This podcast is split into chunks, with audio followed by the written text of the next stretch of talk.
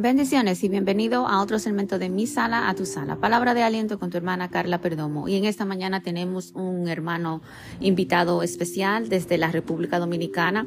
Está con nosotros el hermano Luis Sánchez.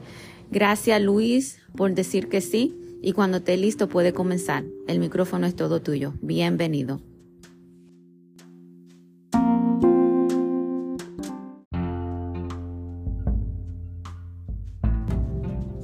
Buenos días, muchas gracias. Estaremos en este día tratando un tema de cómo Dios nos ve a nosotros.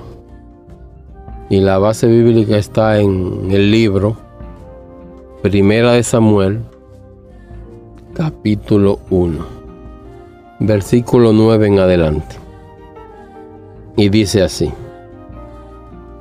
en el nombre del Padre, y Espíritu Santo, amén. Y se levantó Ana después que hubo comido y bebido en Silo. Y mientras el sacerdote Elí estaba sentado en una silla junto a un pilar del templo de Jehová, ella con amargura del alma oró a Jehová y lloró abundantemente. E hizo voto diciendo, Jehová de los ejércitos, si te dignare mirar a la aflicción de tu sierva y te acordare de mí, y no te olvidare de tu sierva, sino que diere a tu sierva un hijo Aarón, yo lo dedicaré a Jehová todos los días de su vida, y no pasará navaja sobre su cabeza. Mientras ella oraba largamente delante de Jehová, Elí estaba observando la boca de ella, pero Ana hablaba en su corazón y solamente se movían sus labios y su voz no se oía. Y Elí la tuvo por ebria. Entonces le dijo Elí, ¿hasta cuándo estará ebria? Digiere tu vino. Y Ana le respondió diciendo, no, Señor mío, yo soy una mujer atribulada de espíritu no he bebido vino ni sidra, sino que he derramado mi alma delante de Jehová. No tenga tu sierva por una mujer impía, porque por la magnitud de mis congojas y de mi aflicción he hablado hasta ahora. Entonces estaremos tratando este tema. ¿Por qué quiero tratar este tema, queridos hermanos? De cómo Dios nos ve por la razón de que nosotros tenemos la tendencia a mirar con nuestros ojos y a juzgar con nuestra mente. Y vemos que Dios ve diferente al hombre. Porque ¿qué estaba viendo Dios cuando Ana estaba orando? A una mujer afligida, que después de eso le contestó su petición. Más que veía Elí, a una impía borracha en el templo. Y una de las principales cosas que yo quiero con este mensaje es que salgamos del pecado que tenemos nosotros, que es juzgar. Nosotros, los seres humanos, tenemos la tendencia de que por la apariencia juzgamos. Si alguien está mal vestido según a nuestro gusto, lo criticamos. Si alguien hace algo en la iglesia, lo criticamos y lo vemos y, lo, juzgamos y nos hacemos una percepción en nuestra mente de que esa persona es así.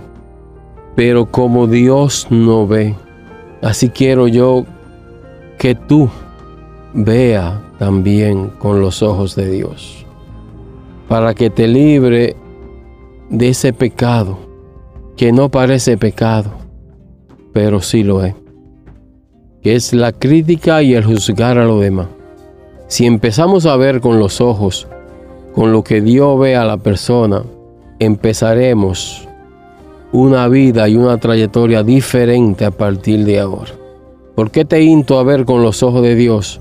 Porque Dios siempre ve el más allá, no el presente. Cuando Dios vio a Abraham, vio un siervo, un hombre, que le iba a ser fiel. ¿Y qué pensaban la gente de Abraham? que era una persona como si fuera un loco, de seguir una voz que escuchó a un Dios que nadie veía.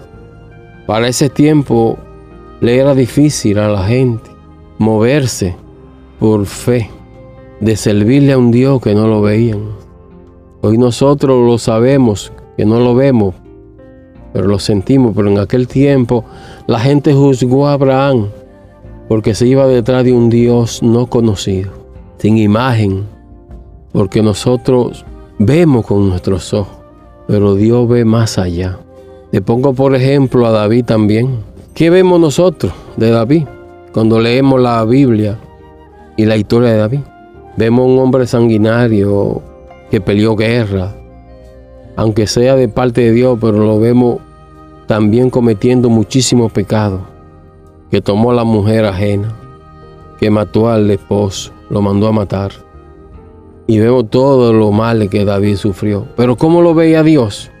Con un corazón semejante al de él. ¿Cómo veían los amigos de Joajo? Como un pecador, un transgresor. Porque para la gente cuando tú estás enferma, cuando te está yendo mal, cuando tú tienes tanta prueba, cuando tú tienes tanta aflicción, la gente siempre tiende a juzgarte y a decir que tú estás pasando por eso porque está en pecado y Dios te está condenando o tú estás sufriendo por el pecado que estás cometiendo. Pero si te recordamos al proverbita cuando él dice, por poco se deslizaron mis pies, cuando vi la prosperidad del malvado, de cómo hace todo lo que se le antoja y no recibe el castigo. Entonces muchos malos prosperan, muchos malos triunfan. Pero nosotros tenemos la tendencia a juzgar a la persona, de ver con nuestros ojos, de llevarnos de las tradiciones, de cómo se hacían las cosas antes. Pero Dios ve con los ojos a la persona con misericordia, con amor, con piedad. Entonces por eso yo te invito en este día a que tú cambies tu visión de tu vecino, de tu compañero, de tu hermano en la congregación. Porque Dios dice, como tú juzgas, también será juzgado. Entonces, si yo empiezo a mirar como Dios ve, ya yo no estaré juzgando. Porque el hermano que se porta mal en la congregación, ya yo no lo voy a ver como una persona que se porta mal sino como una persona de alta estima para Dios. Una persona que también Jesucristo derramó su sangre por él y que él merece la salvación al igual que yo. Entonces, ¿cómo lo veré yo? Como una persona digna, como una persona que merece el perdón de Dios. Y como no sé cómo Dios lo ve a él, yo lo voy a ver como un príncipe o a esa mujer como una princesa. Hay en congregaciones que la gente vea a una hermana que es inquieta, intrépida, atrevida y se atreven a decir que está loca. Pero tú no sabes cómo Dios la ve a esa hermana o a ese hermano. Dios la ve como una adoradora, como una mujer dispuesta a alabarle, a adorarle, a glorificarle, a estar con Él. Tú no sabes qué búsqueda tiene esa mujer, porque tú estás viendo con los ojos y está jugando con tu mente.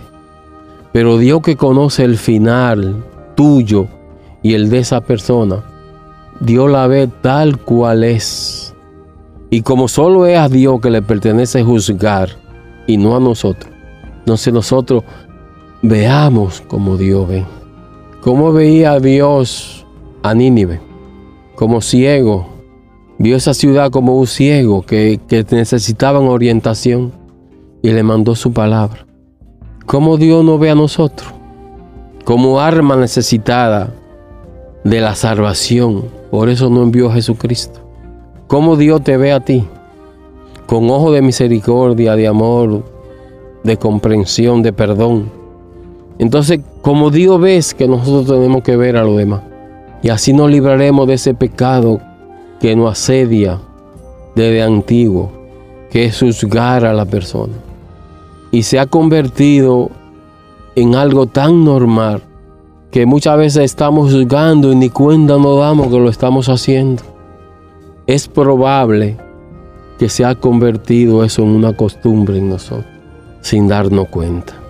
Dios vio a Moisés como un hombre manso, pero usted sabe que él mató a un egipcio y por eso salió de esa ciudad. Y cuando tenía que tocar la piedra, la golpeó, airado. Pero Dios lo ve como un hombre manso. Dios no ve los errores de la persona. No veamos nosotros lo que nosotros creemos que son los errores de la persona. O estaba padeciendo y sus amigos dijeron que era por pecador. Pero hoy que nosotros leemos la palabra sabemos que fue Dios que permitió que él esté pasando por eso. Entonces un hermano en tu congregación está pasando dificultades, pobreza, miseria, enfermedades, todo le va mal. Tú no sabes cuál es el propósito de Dios en esa persona. Tú no sabes lo que Dios está permitiendo en esa persona. Y cómo Dios quiere, a través de lo que Dios le está permitiendo que pase a esa persona, que ella sea salva o él sea salvo. Pero mientras nosotros lo vemos con nuestros ojos, como pecador, como transgresor, y hasta sin querer, gloria a Dios, decimos que es por ser pecador que está pasando lo que le está pasando. ¿Y en qué nos convertimos nosotros cuando juzgamos? En pecador, en transgresor. No somos justos, no tenemos la verdad. Empecemos a ver como Dios ve. Y Dios ve cómo. Con ojo de piedad, con ojo de misericordia, con un corazón limpio. Y aunque usted no sepa el futuro de una persona, proyétela en su mente como que es un arma que Dios necesita salvar. Señor, te pido en esta santa y preciosa hora que me ayude a ver con tus ojos y no con lo mío, para así salir de este pecado de juzgar y condenar a la persona por la situación que esté pasando. Gracias te doy por escogerme para salvación. Y gracias te doy porque has escogido al mundo entero para salvarlo. Y depende de ello el aceptarte a ti, Señor. Que me ayuden a cambiar a mirar con tus ojos de misericordia, de amor, de piedad, de perdón, a no juzgar, porque no me pertenece, te pertenece a ti juzgar, que eres el juez justo y verdadero. Y tú eres el juez justo, el cual pagará. Amén.